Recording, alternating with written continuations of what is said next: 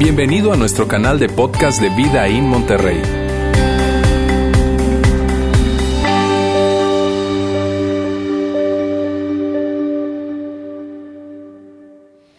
Muy buenas tardes, ¿cómo están? Hoy estamos iniciando una nueva serie, Amor, Citas y Corazones Rotos, que más que una serie pareciera más bien una telenovela, ¿verdad? Amor, Citas y Corazones Rotos. Este, ¿Qué les parece? Bienvenidos amigos a todos los que están acá el día de hoy, sobre todo los que nos están visitando por primera vez, los que están viéndonos a través de nuestra transmisión online. Si es la primera vez que tú estás con nosotros, si es, eh, tienes probablemente mucho tiempo sin acercarte a una iglesia, esta es una iglesia. ¿Está bien? Quiero decirte, sí es una iglesia. Y, nosotros estamos tan felices, yo estoy tan feliz de que puedas estar acá con nosotros, que nos estés viendo por nuestra transmisión online, sobre todo en este momento que estamos iniciando una serie. Y lo primero que quiero hacer es hablarte de para quién es esta serie. ¿Para quién es esta serie? Esta serie es para solteros que están probablemente en, en, la universidad o ya son profesionistas, en fin, y que están en una relación de noviazgo o que, o que quieren estar en una relación de noviazgo pero no están. Em, es, esta serie es para personas que, que, están saliendo con alguien, están empezando a salir con alguien, todavía no son novios, están empezando a salir, o que, o que sencillamente quieren empezar a, entrar en este mundo de las citas y de las salidas. Esta serie también es para personas que, que son divorciadas, pero que quieren tener una segunda oportunidad y que de alguna manera están buscando la forma de entender cómo es este mundo complicado de las citas porque ellos ya están desactualizados. ¿Está bien? No es igual a cuando tenías 18 y 20 a, este tiempo que estás tratando de entender de qué se trata o cómo, cómo, se, cómo es este asunto nuevamente. Esta serie también es para personas que están casadas, pero que quieren un matrimonio mejor. Eh, esta serie, en definitiva, amigos, y, en resumen, es para todas las personas que están en una relación romántica o que quieren estar en una relación romántica. ¿Está bien? Y por eso los casados también están incluidos en esto, en la parte donde decimos que están en una relación romántica. ¿Está bien? Porque hay algunos que, dicen, bueno, Roberto, pero yo, yo, yo no estoy en una relación romántica, yo lo que estoy es casado. Este, no, no, este, para ti también para ti también, que, eh, eh, o sea, estás ahí en ese grupo de personas. ¿Está bien? Ahora, miren bien, es tan importante que nosotros hablemos de esto. ¿Y por qué es tan importante que hablemos de eso? Porque, amigos, las relaciones son complicadas. Eh, el tema de las relaciones es complicado a los 18, a los 28, a los 38, a los 58. O sea, el tema de las relaciones es un tema complicado. Ahora, si naturalmente es un tema complicado, imagínate cómo se ve cuando tomamos malas decisiones en, nuestro, en nuestras relaciones. O sea, la cosa se complica muchísimo más.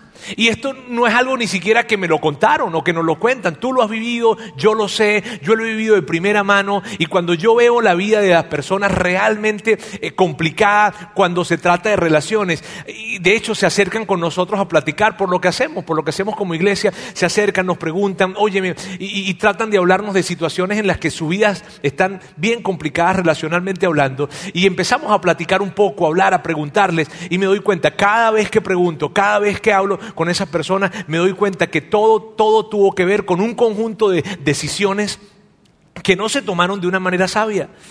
Y que, y que el no tomarse de una manera sabia, una fue tras de otra, tras de otra, tras de otra. Y sabes lo que sucede, mírame, sabes lo particular de lo que sucede cuando nosotros no tomamos decisiones correctas en el término, en, en el tema de las relaciones, que nuestras vidas se vuelven vidas miserables. Y esto es algo y en medio de eso, como lo hemos visto de primera mano, mira, quiero decirte, nosotros yo he pedido a Dios, Dios, ¿de qué manera podemos ayudar a tantas personas que en temas relacionales están viviendo complicaciones o, que, o que probablemente no están complicados ahorita porque no tienen a nadie a su alrededor, pero que se pueden llegar a complicar? porque no toman las mejores decisiones. Y, y, debido a ese anhelo de nosotros poder de alguna manera ayudar de alguna forma, es que esta serie llega. ¿Sabes?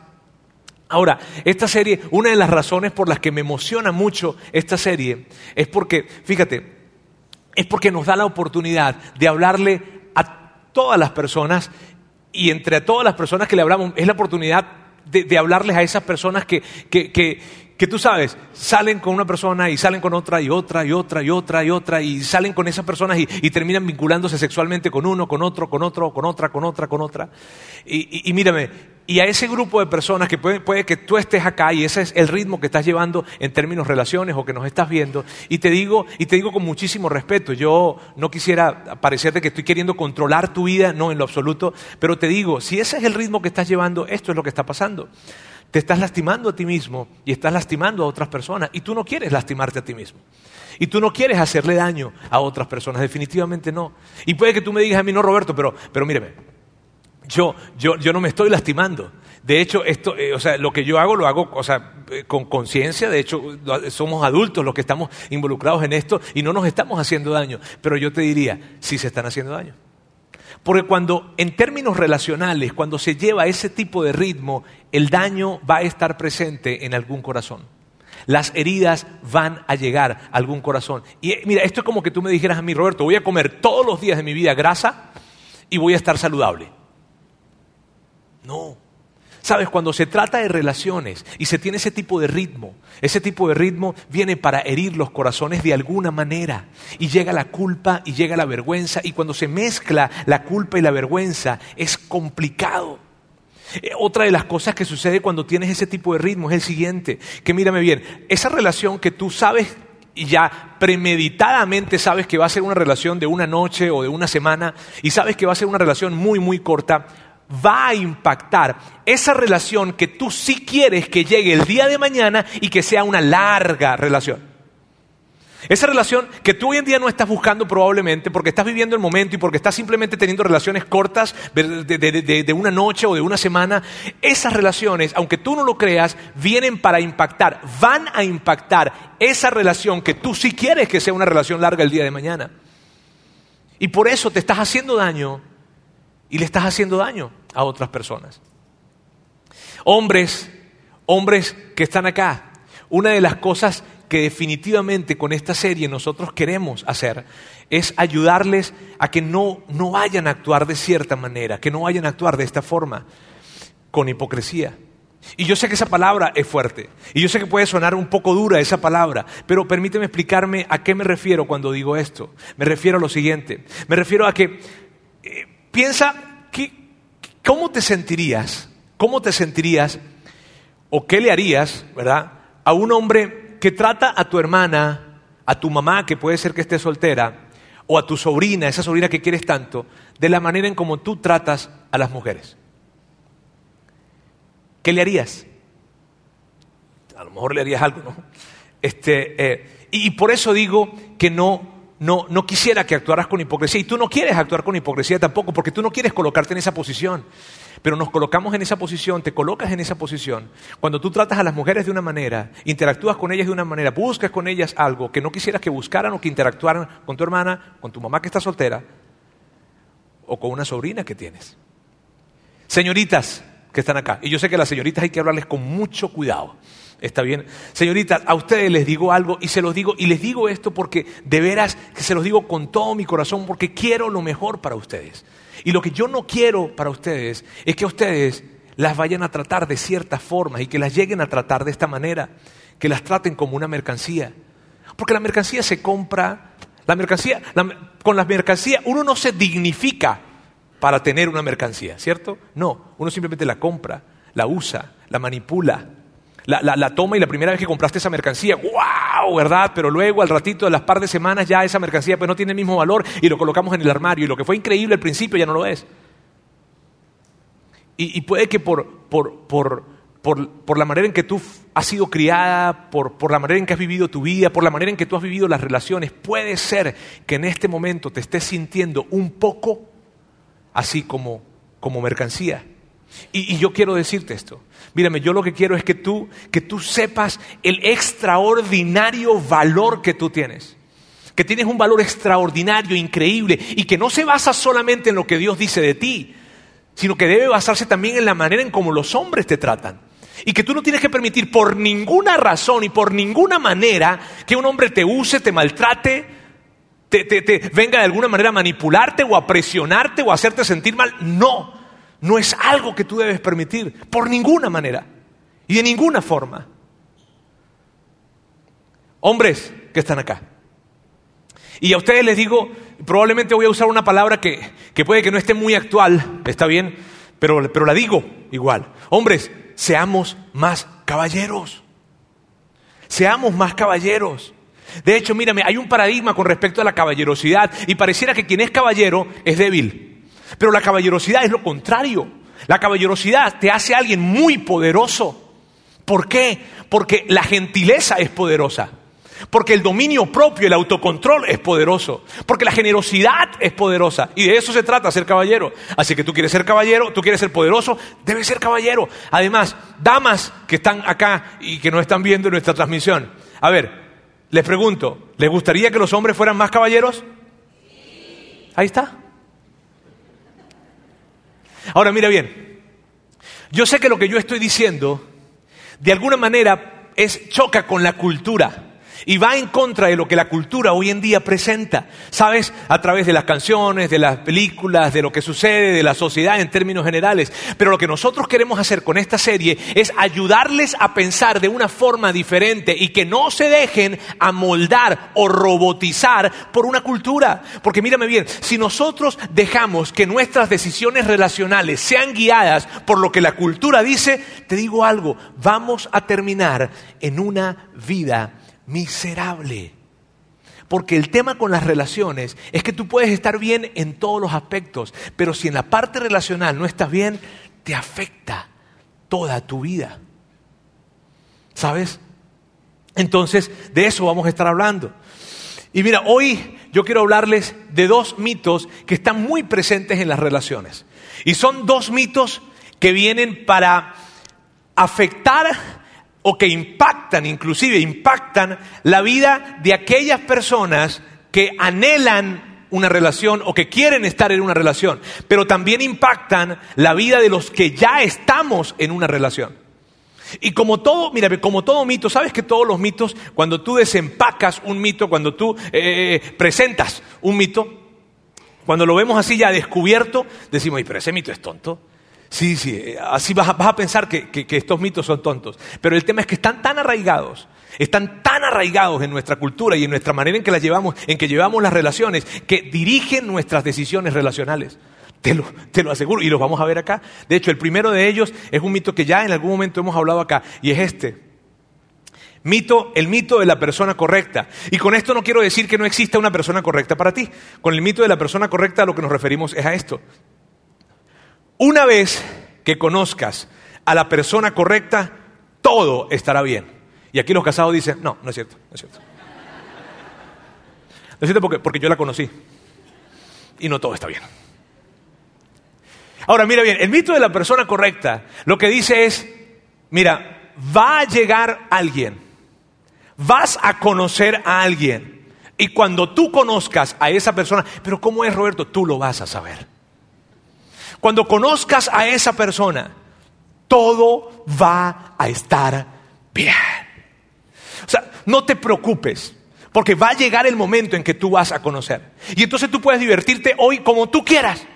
Puedes divertirte con, tú puedes hacerle a los hombres lo que tú quieras, puedes hacerle a las mujeres lo que tú quieras y tratarles de la manera en que tú quieras, interactuar con ellas, con ellos, hacer lo que tú quieras, porque cuando llegue la persona correcta, todo estará bien. Todo. Así que diviértete. Vive la vida mientras que llega la persona correcta. O como dicen aquí, diviértete con el equivocado mientras llega el indicado. Eso lo aprendí aquí, por cierto. Ahora mira bien, pero cierto que, que ese mito está presente. Y de alguna, mira, de alguna forma puede que tú estés esperando a esa persona correcta. Estás esperando a esa persona correcta. O no, puede que tú conseguiste esa persona correcta y te mudaste con esa persona correcta. O, te casaste con esa persona correcta. ¿Está bien? Eh, y, pero, pero ha pasado el tiempo y tú estás sintiendo como que las cosas no están tan bien como tú creías que iban a estar. Y entonces, poco a poco, estás llegando a una conclusión. Y a la conclusión a la que estás llegando es esta. A que entonces debes haber elegido a la persona correcta, incorrecta. O sea, o sea me equivoqué. Mírame, ¿de veras? me, me equivoqué, sí, me equivoqué. Y entonces lo que tú estás haciendo, como, como sientes que te equivocaste, es que tú ahora estás buscando a la siguiente persona correcta. Y, yo sé que cuando tú lees esto, tú dices, ay, por favor, Roberto, eso es tan tonto. No, ¿cierto? No, mírame, no, no. E, es increíble, pero es la manera en cómo manejamos las relaciones. Es como relacionalmente pensamos. Por eso tantas veces me consigo con ese tipo de comentarios. Óyeme, yo como que me equivoqué. Me consigo con este tipo de comentarios. Ah, es que si yo sería feliz si ella, yo sería feliz si él. Es increíble esto. Pero está allí presente, presente, por más tonto que tú creas que es. ¿Sabes? Está presente. Por eso tantas personas en algunos momentos llegan a, replantearse la idea de que se cansaron justamente con la persona equivocada. Ahora, esto es un mito, amigos. Es un mito y esto es un mito. Es un mito. Una vez que la encuentras, todo estará bien. No, Ahora, este mito tiene como una superficie y una profundidad. La superficie es que todo va a estar bien, ¿está bien? Si la encuentras, todo va a estar bien. La profundidad es esta. Si la encuentro, yo voy a estar bien. O sea, yo voy a vivir mi vida como yo quiera, ¿está bien? Porque cuando yo consiga la persona correcta, entonces yo voy a estar bien. Y toda esa adicción a la pornografía va a desaparecer. Y todos esos malos hábitos que yo tengo van a desaparecer. Y todos esos malos hábitos financieros van a desaparecer. Y todo ese egocentrismo va a desaparecer. Y todo ese sobrecontrol va, va a desaparecer. Y todas esas actitudes celotípicas van a desaparecer. Todo va a desaparecer porque cuando yo consiga la persona correcta, yo voy a estar bien. Y no importa cómo haya vivido la vida, no importa si yo me metí en excesos, y no importa si yo, si yo no pude controlar ese mal manejo de la ira que tengo, no importa porque cuando yo consiga la persona correcta, todo va a estar bien.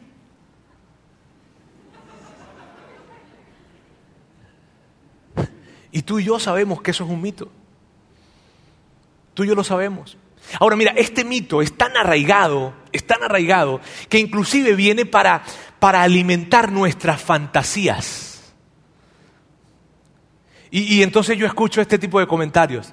Ay, yo me hubiese casado con él. Ah, yo me hubiese quedado con ella. ¿Ah? ¿Tú no te das cuenta que nuestras fantasías no son así, no son, si yo pudiese ser la persona correcta? No, nuestras fantasías son, si yo puedo conseguir la persona correcta, ¿cierto? ¿Viste cómo está ese mito metido tan increíblemente? Por eso nosotros vemos las películas y ¡wow! Vemos esa película en donde él llega y sale del coche. Y de repente ella va caminando y el viento acaricia su cabello. Y empieza a sonar una música. Y él se va acercando lentamente, sin mirar hacia nada, que ahí en el camino él no tropieza con nada. El tiempo se detiene y la cámara es lenta, lenta. Y va acercándose. Y cuando le toca su mano, algo sucede. Y, la música sube. Y luego vamos a un restaurante. Y la música no para de sonar. Y tenemos una serie increíble. Y esa noche se van a un hotel. Y tienen relaciones sexuales y son felices por siempre. Es una película. Eso es una película. Eso nunca pasa. Nunca pasa. Y tú lo sabes. Lo increíble no es tan solo que lo vemos y que lo disfrutamos, sino que de alguna manera tú quisieras que a ti te pasara también. Es increíble cómo ese mito está presente. ¡Wow! El segundo mito, este es el mito de la persona correcta. El segundo mito es este, el mito de la promesa. Y el mito de la promesa tiene que ver cuando tú cuando se trata de tener excelentes relaciones a largo plazo, el mito de la promesa dice esto. Dice que una promesa va a reemplazar la necesidad de prepararse. ¿Ok? Eso es lo que es el mito de la promesa. Entonces tú vas a poder alcanzar un futuro maravilloso en términos relacionales, ¿verdad? Solo si te comprometes, si prometes algo, o inclusive si tú mismo escribes tus votos. Y entonces el, mito de la promesa, esto es lo que hace. El mito de la promesa nos hace pensar que todo nuestro pasado relacional va a desaparecer solo con dos cosas, con una promesa y una fiesta. Y entonces tienes a esa persona parada frente al altar, ¿verdad? Y allí con, con, el pastor o el sacerdote allí en medio y él está escribiendo o él escribió unos votos espectaculares. Y cuando los dice hasta llora. Y, ella también, o él también, y, los que están alrededor en la fiesta lloran también al escuchar esos votos maravillosos. Y luego se van a la fiesta y algo mágico está sucediendo en el ambiente. Y sabes qué, cuando ellos salgan de esa noche en donde se hizo una promesa y una fiesta, todo será nuevo y mejor. Y todo el pasado relacional que tuvieron desapareció. Y tú sabes que es un mito. Y tú y yo sabemos que es un mito. Y sabemos que es un mito porque tú y yo sabemos esto, que las promesas jamás sustituyen la preparación. No. Y mira, eso lo sabemos en todas las áreas. Lo sabemos en todas las áreas, pero en el área relacional no lo creemos. O como que no nos termina de caer el 20. Tú lo sabes. Eso aplica en los estudios, porque si tú quieres, ¿verdad? O sea, si tú quieres graduarte, si quieres titularte, tú no llegas y le dices al profesor, profesor, yo le prometo No. Sí, en los negocios, o sea, tú tienes que estudiar para poder titularte, ¿cierto? Tienes que prepararte, tienes que esforzarte. En los negocios, tú no llegas, ¿verdad?, a un negocio y le dices a quien, con quien vas a hacer el negocio, ¿qué garantías hay? Le prometo. No, tú tienes que crear una estrategia, tú tienes que ser convincente, tú tienes que tener toda una plataforma de poder ofrecer lo que realmente estás diciendo que vas a dar. En los deportes, mira, en los deportes, mira, en los deportes los partidos no se ganan con promesas. Si, alguien me preguntara hoy, mira Roberto, ajá, ¿quién va a ganar hoy? No, van a ganar los 49ers. ¿Por qué? Porque mira lo que pasó con ellos. Ellos tienen tres meses reuniéndose todos los días, todos los días a las seis de la mañana.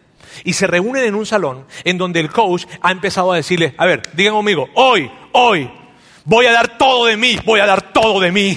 Ese juego, ese juego, lo ganaremos, lo ganaremos. Daré mi vida, daré mi vida y seremos un equipo y seremos un equipo hasta que la muerte nos separe, hasta que la muerte nos separe. Lo lograremos, sí. Váyanse tranquilos, nos vemos mañana. Pero es que tienen, tienen, una, tienen, tienen tres meses prometiendo eso. Van a ganar. Mira, ningún entrenador del mundo sustituiría las prácticas por prácticas motivacionales antes de entrar al juego.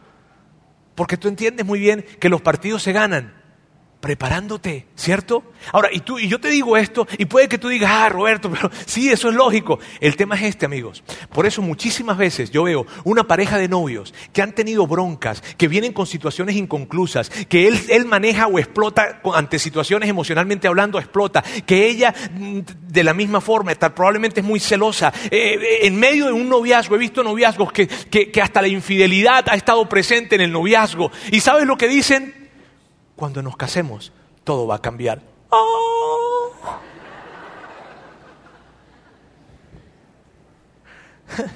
y tú lo sabes, ¿cierto? Mira, te lo voy a decir de otra manera. ¿Está bien? Acepto es diferente a puedo. Yo acepto, cuando alguien dice yo acepto, no significa, no significa que yo realmente voy a poder.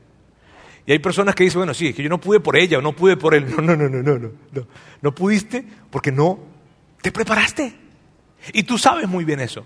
Y lo sabes muy bien porque tú has estado en la boda de alguien, has estado en la boda de una persona que tú conoces. Y estás tú sentado allí atrás y los ves a ellos allá adelante. Y él está parado frente al pastor o frente al sacerdote y le están diciendo, prometes amar, cuidar, respetar, honrar, ser fiel en las buenas y en las malas, en abundancia, en escasez, en salud, en enfermedad. ¿Lo prometes? Y él está ahí enfrente y dice, sí, lo prometo. Y tú estás atrás diciendo, hmm, suerte.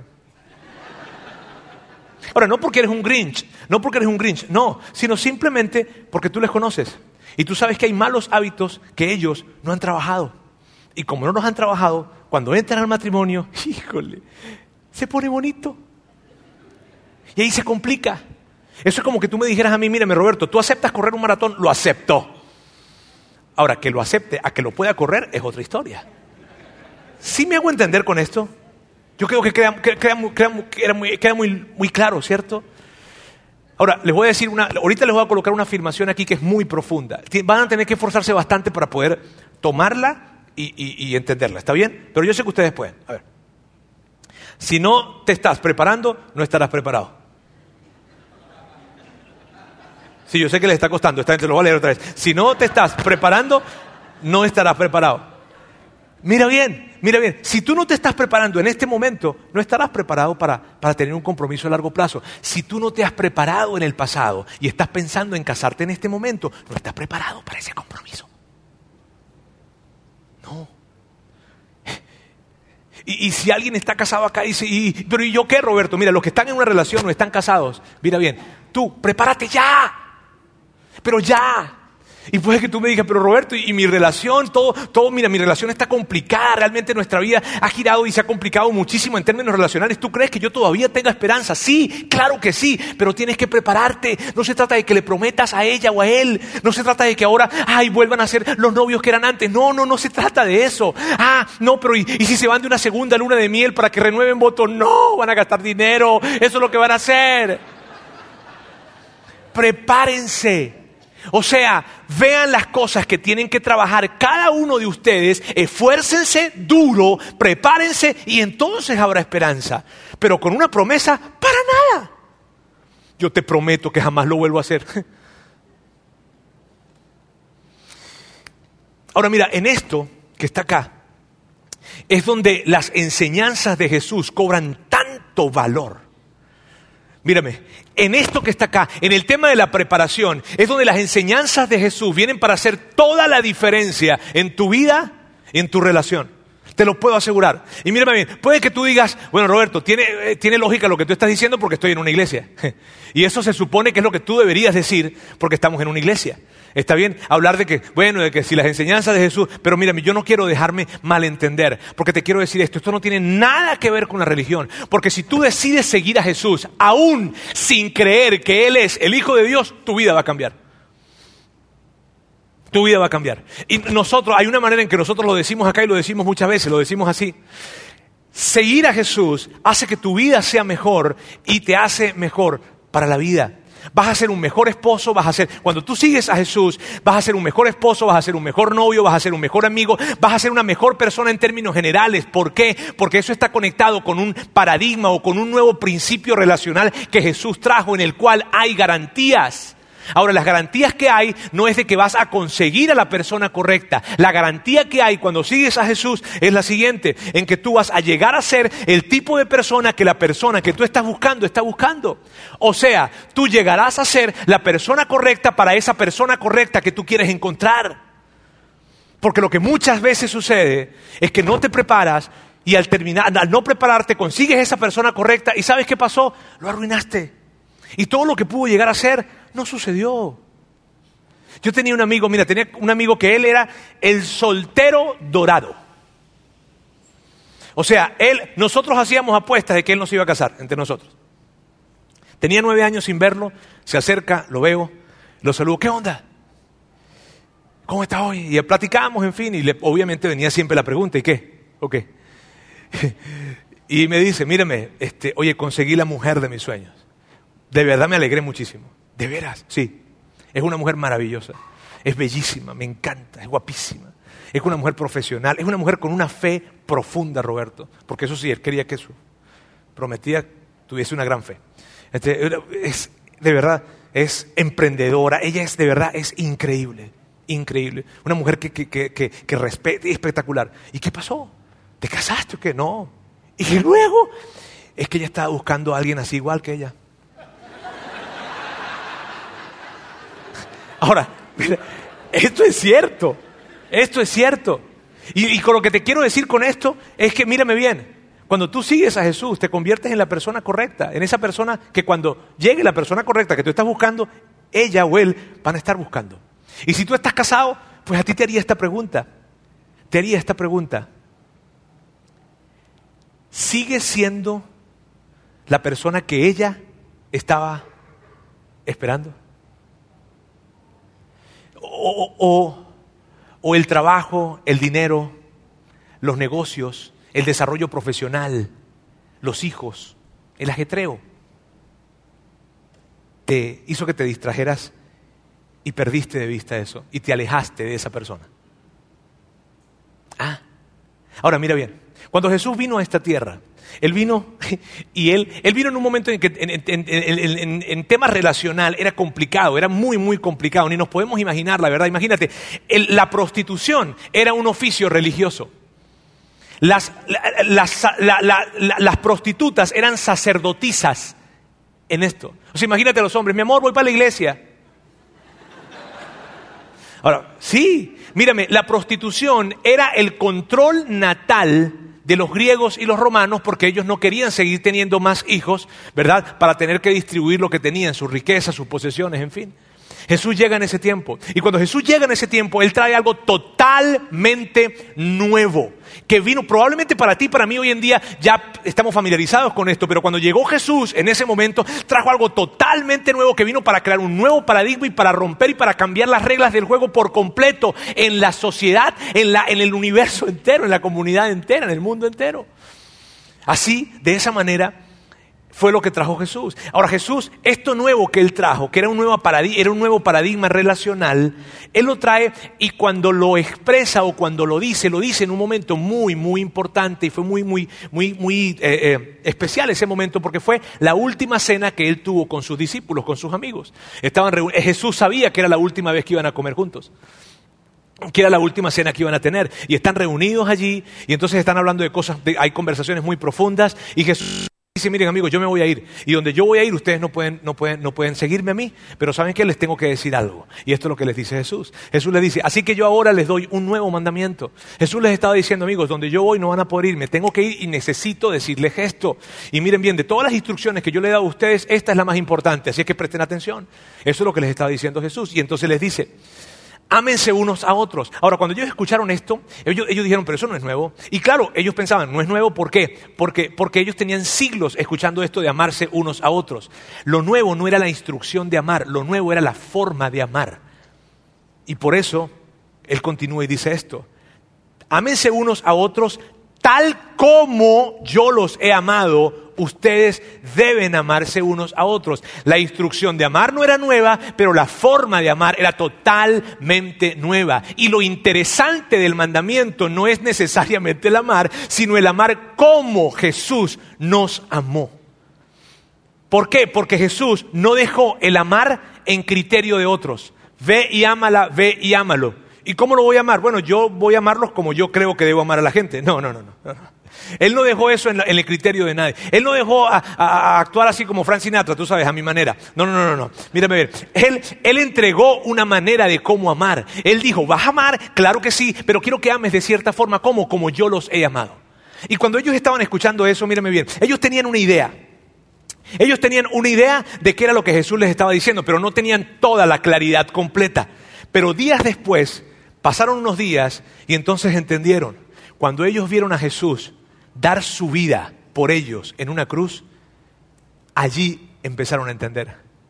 Y dijeron, ah, este es el amor del que Él nos habló.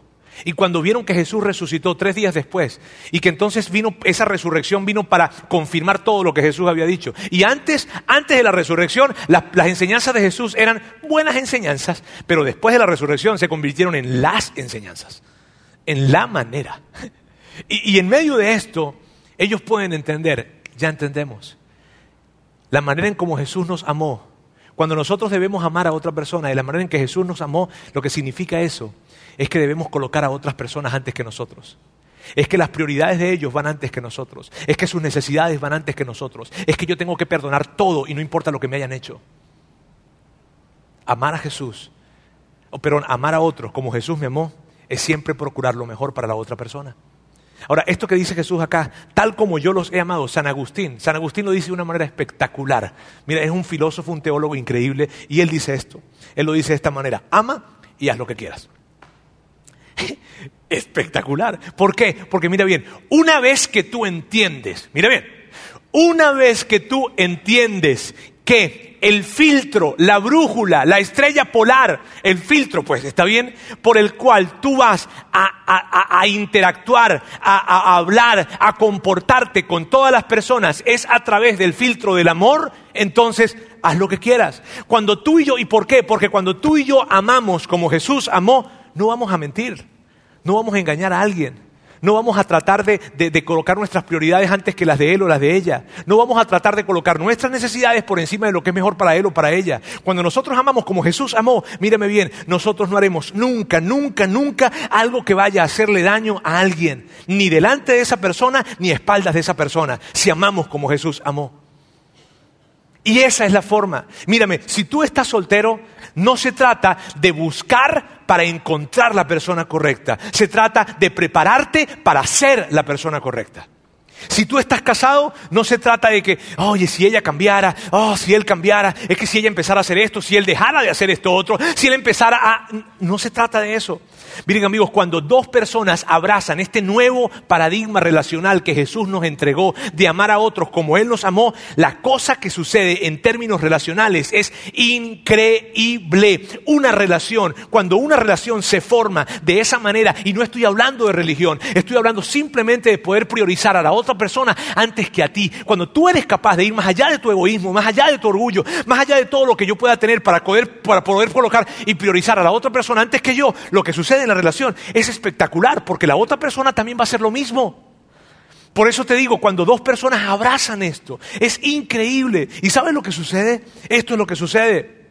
Te conviertes en una persona que vale la pena buscar. Te conviertes en una persona con quien vale la pena quedarse. Eso es lo que sucede. Y mírame, esto de amar como Jesús nos amó, o sea, de priorizar al otro o a la otra antes que a ti, cuando haces eso, te estás preparando. Es la forma en la que te preparas para comprometerte el día de mañana. Es la forma en la como te preparas para permanecer comprometido. Es la forma en cómo te preparas para tener una mejor relación. Entonces, mira lo que te voy a decir porque es muy importante. Mira bien. Mira bien, no se trata de prepararte para que luego entonces llegues a amar como Jesús amó. No, se trata de amar hoy como Jesús amó y de esa manera te preparas. Entonces, Roberto, ¿cómo me preparo para amar como Jesús amó? Amando. No tengo que, tú sabes, hacer un conjunto de cosas para poder llegar a amar. No, hazlo ya. Y de eso se trata.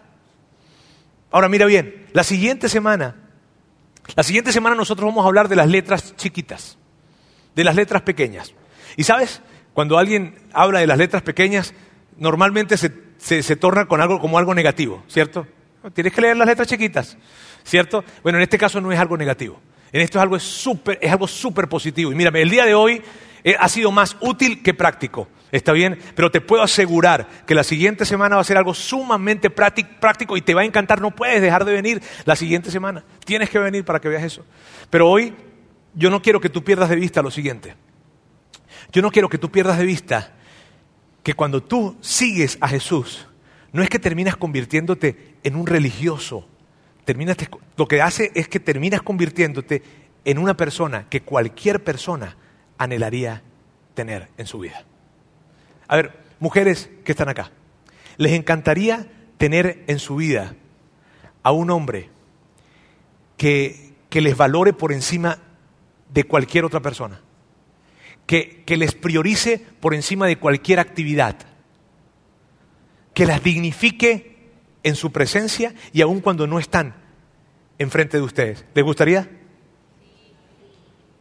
Hombres, hombres que están acá, ¿les gustaría una mujer que les respete a ustedes y que les dé ese lugar y les hablen de la manera correcta y les hablen con respeto y que, y que además les prioricen a ustedes antes que cualquier otra cosa y que, y que, y que siempre, siempre, siempre actúen buscando lo que es mejor para ustedes. ¿Les gustaría, hombres? Veo lágrimas en sus ojos. Miren, ¿sabe? No estoy hablando de religión, yo no quiero dejarme malinterpretar, ¿está bien? Pero los hombres, lo que tú estás queriendo es una seguidora de Jesús. Una real seguidora de Jesús. Mujeres, lo que ustedes quieren tener a su lado es un seguidor de Jesús. Y no estoy hablando de religión. Qué chulada. Ahora mira, yo quiero, yo quiero dejarles algo, tarea, está bien, le voy a dejar tarea, para que platiquen en el carro, está bien. Ahora mire bien, los casados, tengo que decirle algo a los casados, por favor, llévensela con calma, yo quiero que ustedes lleguen bien a sus casas. ¿Está bien? Así que mírame, esta, yo le voy a dejar, ahorita, ahorita le voy a colocar tres preguntas acá. Y yo quiero que esas tres preguntas las platiquen, las platiquen en camino a su casa, probablemente se las lleven a un grupo de vida o un grupo pequeño en donde están y vayan hablando. Pueden hablar en el carro, no pasa nada, está bien, pero recuérdenlo, los casados sobre todo, ¿ok? Estas son las tres preguntas. ¿Cuáles son o fueron los tres elementos principales que estás o estabas buscando? Y aquí casados, aquí no se vale que, no, claro, tú sacaste 10 conmigo, o sea, te la ganaste, la rifaste conmigo, pues, este, no se vale eso. ¿Está bien? No, no se vale eso. Por favor, enfóquense en los tres elementos. Y nosotros les vamos a, a, colocar esto en las redes sociales. Le pueden sacar fotografías si quieren, pero lo vamos a colocar en las redes sociales también. Mira bien, ¿cuáles fueron esos tres elementos? Enfóquense en los tres elementos principales. Luego, segundo, ¿estás a la altura de esos tres elementos? Porque si tú quieres algo de alguien, tú estarías, tú tienes que estar en la disposición de dar eso también, ¿cierto? Y tercero, haz una lista de tres elementos que vienen a tu mente cuando piensas en el amor de Jesús hacia ti. ¿Cómo se debería extender esos mismos tres elementos a otra persona? ¿Les parece bien la tarea? Llévense esa tarea. estas tres preguntas las vamos a colocar en nuestras redes sociales, ¿verdad? Para que ustedes puedan tener las tres preguntas. Y por favor, tómense esto con mucha seriedad y que puedan hacerse estas preguntas. Son increíbles las cosas que suceden cuando nos tomamos el tiempo para hacernos estas preguntas. Casados, con calma, recuerden. ¿Está bien? Permítanme orar. Dios quiero dar... Gracias por haber escuchado este podcast de Vida en Monterrey.